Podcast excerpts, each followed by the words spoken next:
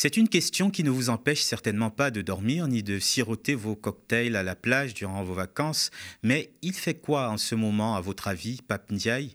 En tout cas, malgré son éviction du gouvernement, il continue de faire la une de l'actualité. En fin de semaine dernière, le journal Le Monde lui consacrait un portrait dont le titre était Le calvaire solitaire de Pape Ndiaye, porte-voix de l'antiracisme au gouvernement. Porte-voix de l'antiracisme, vraiment? En tout cas, l'ancien ministre de l'Éducation est amer et considère son éviction comme un trophée de guerre remporté par l'extrême droite et la droite. Et depuis, les médias de ce bord politique sont hystériques. La revue Causeur de la sympathique Elisabeth Lévy estime que de toutes les façons, Pape Ndiaye devrait arrêter de se plaindre, la République étant plutôt bonne fille pour lui alors qu'en gros, il n'est pas à la hauteur. Causeur pointe du doigt le fait qu'il a été assez vite recasé comme ambassadeur de la France auprès du Conseil de l'Europe. Le boulot n'a pas l'air très intéressant, mais le JDD l'affirme, Pape Ndiaye gagnera au change d'un point de vue financier et devrait toucher plus que les 10 000 euros qu'il percevait comme membre du gouvernement. En réalité, ici aux médias, on pense que Pape Ndiaye a au moins une raison de faire son calimero. C'est toujours sur moi que ça tombe les complications. Oh là là là là, c'est vraiment trop injuste. Dans cette nouvelle édition de notre bulletin d'info d'été, on vous explique pourquoi.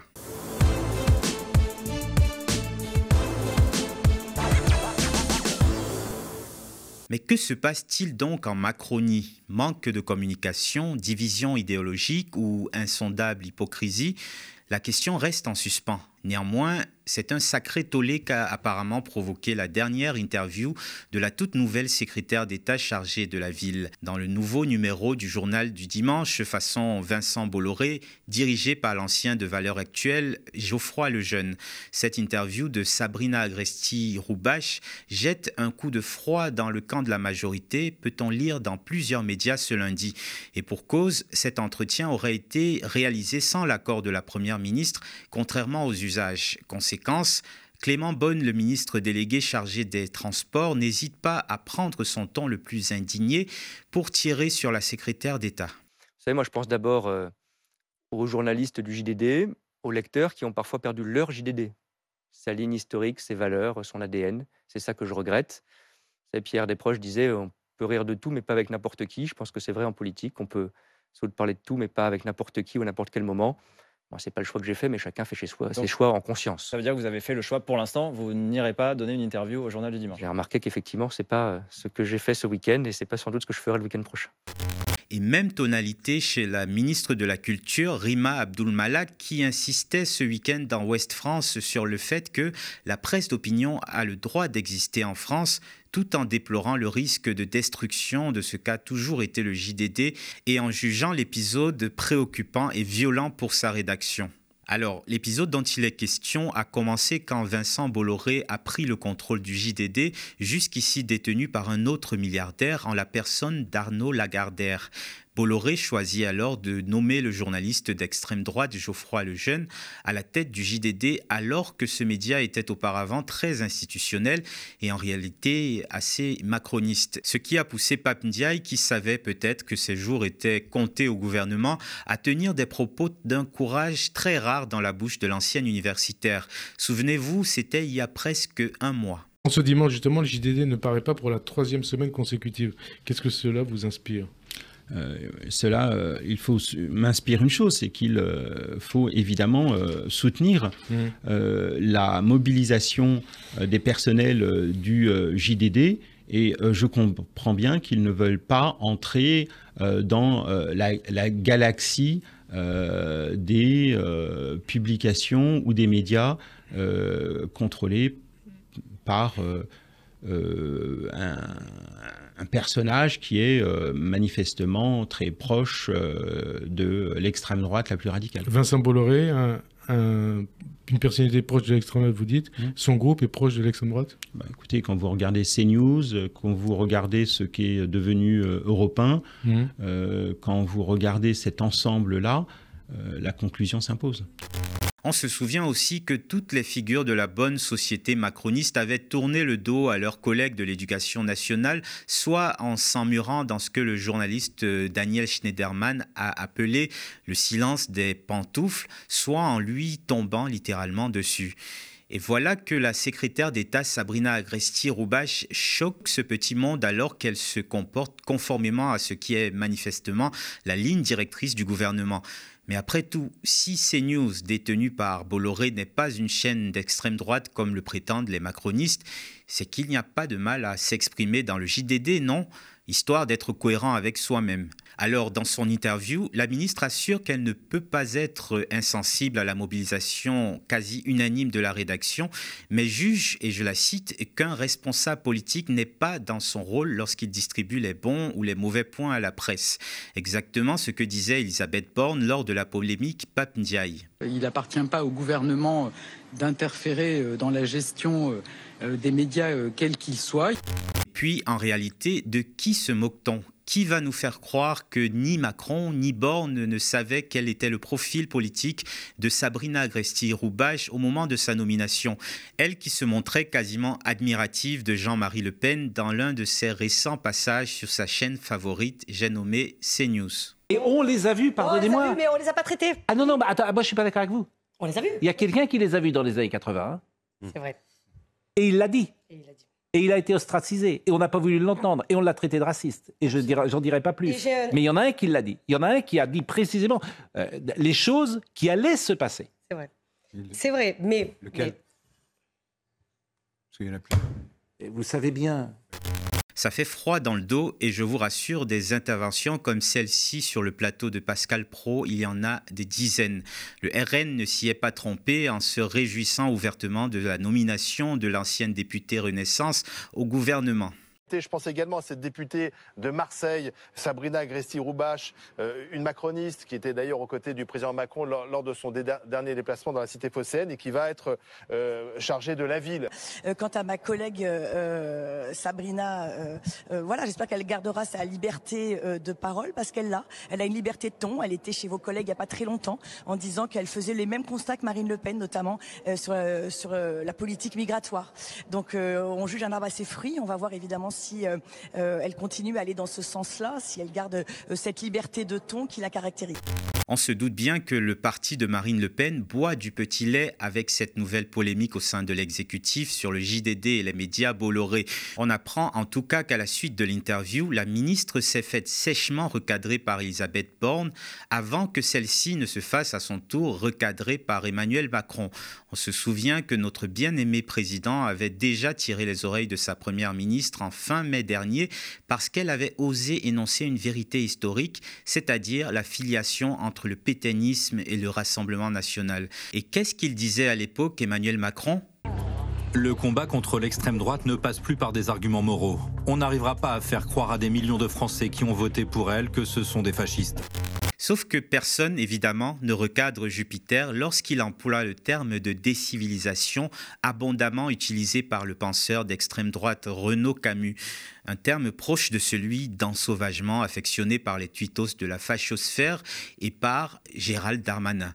Personne n'a recadré Emmanuel Macron lorsqu'en 2019, il a accordé une interview à Valeurs Actuelle dirigée par un certain Geoffroy Lejeune. À un moment, il faudra qu'il se mette d'accord ou qu'il cesse de se moquer de nous. Et alors que la Macronie s'écharpe à coups de polémique, la question de la probité des ministres revient toujours sur le devant de la scène. C'est notamment le cas avec le procès d'Éric Dupont-Moretti, un procès dans lequel trois des magistrats ciblés par des enquêtes administratives ordonnées par le ministre de la Justice souhaitent apporter leur témoignage dans cette affaire de prise illégale d'intérêt qui a valu le renvoi du garde des Sceaux devant la Cour de justice de la République.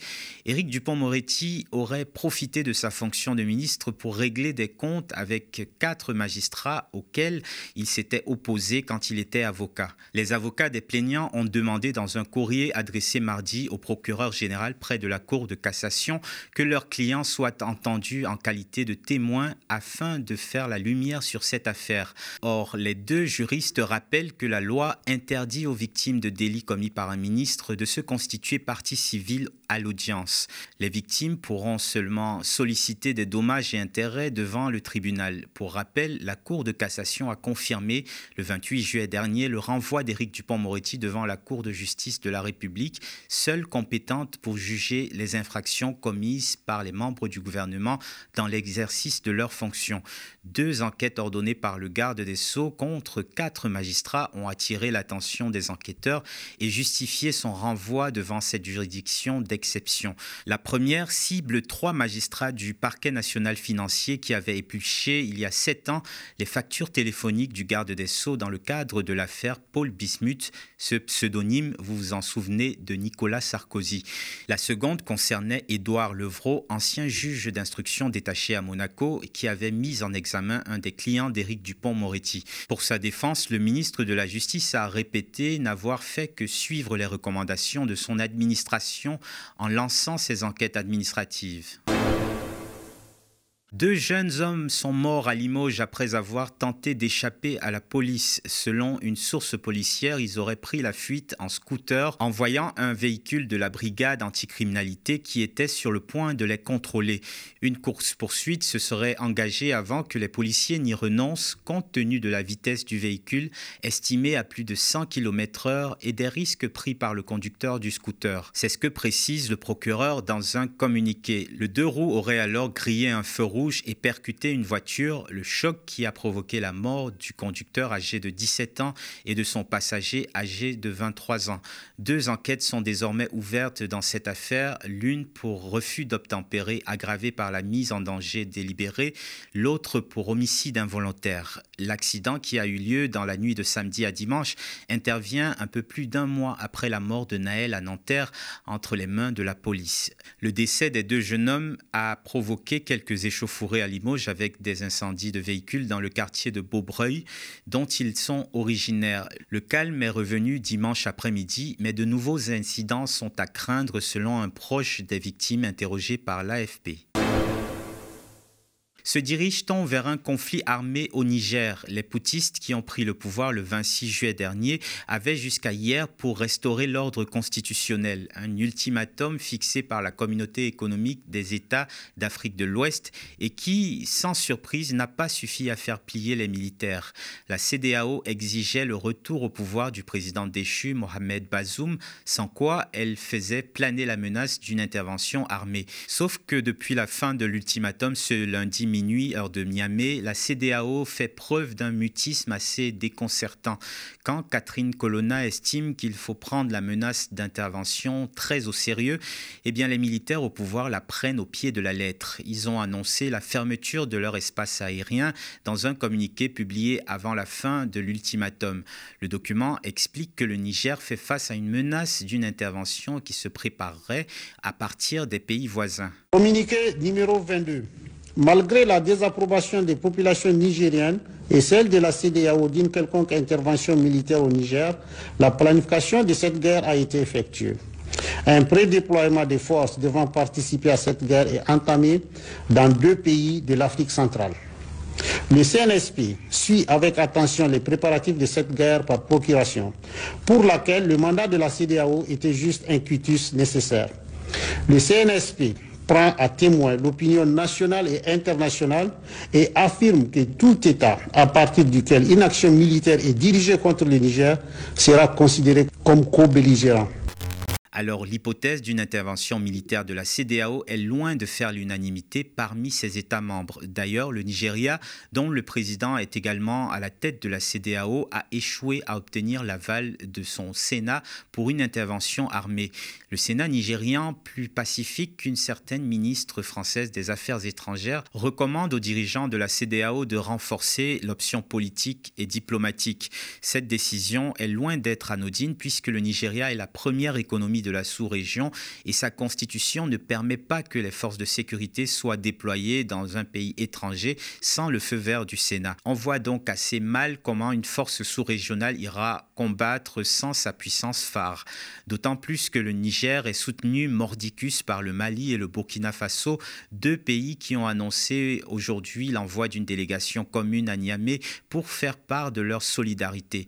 Un soutien qui est vu d'un bon œil par les défenseurs de la junte. À l'heure où la pression internationale se resserre, près de 30 000 partisans du coup d'État se sont rassemblés dimanche après-midi au stade Séni de Niamey, agitant des drapeaux nigériens et acclamant les généraux au pouvoir un signe de plus d'une popularité grandissante quand la communauté internationale y voit un drame absolu.